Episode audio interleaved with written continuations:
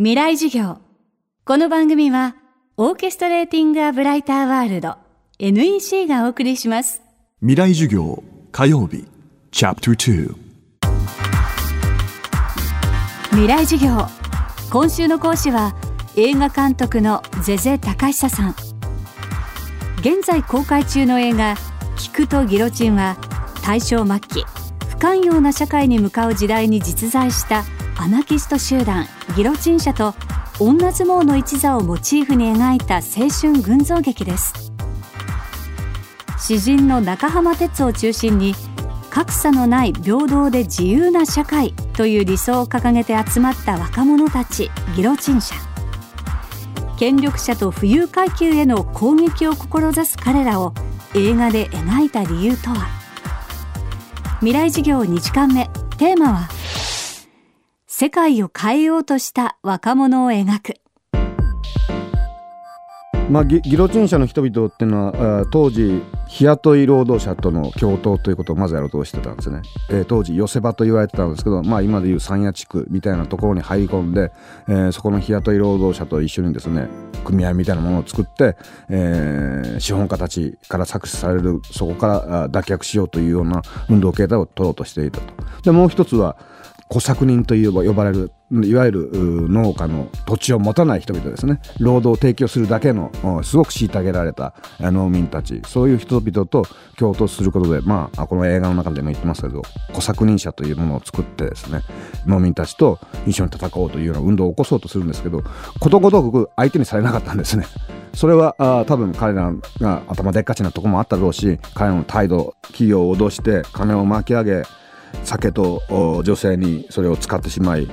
そういう生き方をしながら、えー世の中を変えたい自由な世界にしたいというようなことを映画の中でも言ってますけどやるやると言いながら何もやらないじゃないかみたいな部分も受け入れられなかったことはあったと思うんですけれどもただ彼らがやっぱりそういう当時のあー中浜哲は言ってますけどもまあクソ人生みたいなことをこう味わってる人々たちと共に手を結んで何かをしようとしていたと。そこはすごく重要なことだと思うんですね。今実際に若い人たちも特にそうなんですけど、まあ、派遣だったり、えーその日暮らしであったりそういう労働環境ですごく劣悪な状態にいてクソはクソみたいな感じのところはあると思うんですけどでも中間哲が言いたかったのはクソはクソなりのクソの良さがあるというかやっぱり彼らはこう弱者への視点っていうのもすごく持ってるわけですね。無政府主義と言いながらも個と個のつながりみたいな心情と心情のつながりみたいなものをすごく大切にしているっていうかだからこそ弱い者への視線があったというところがすごく強いと思うんですけど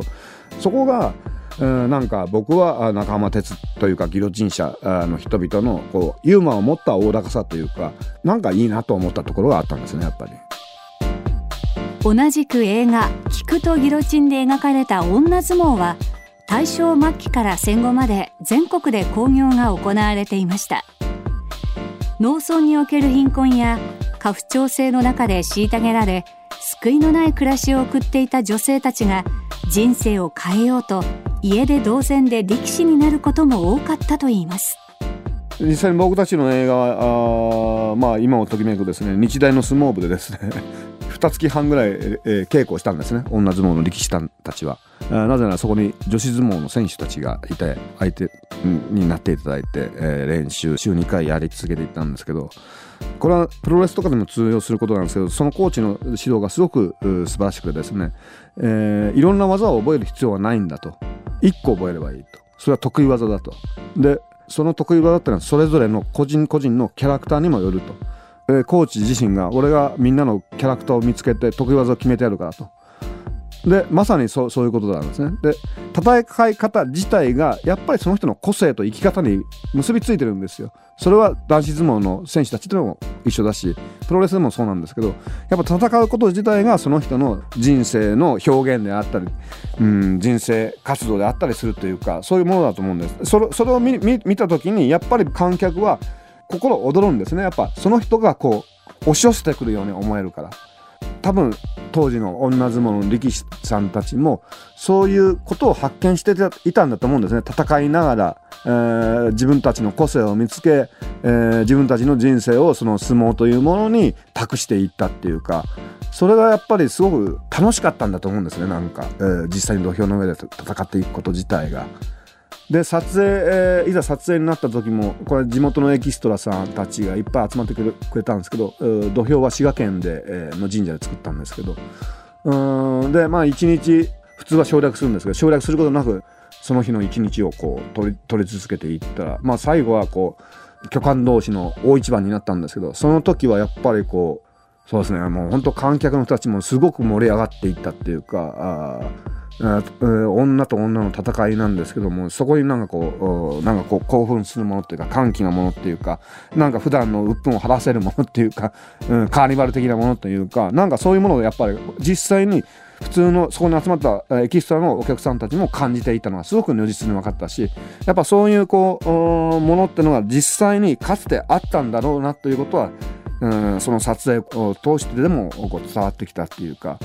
日常のつまらなさや苦しさとかそういうもののを突き壊していくような力が確かに女相撲のその土俵にはあったというかなんかそれが生きていくということの証みたいなものにもこうすごく通じていった気は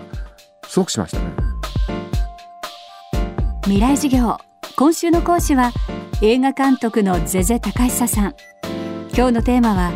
世界を変えようとした若者を描くでした。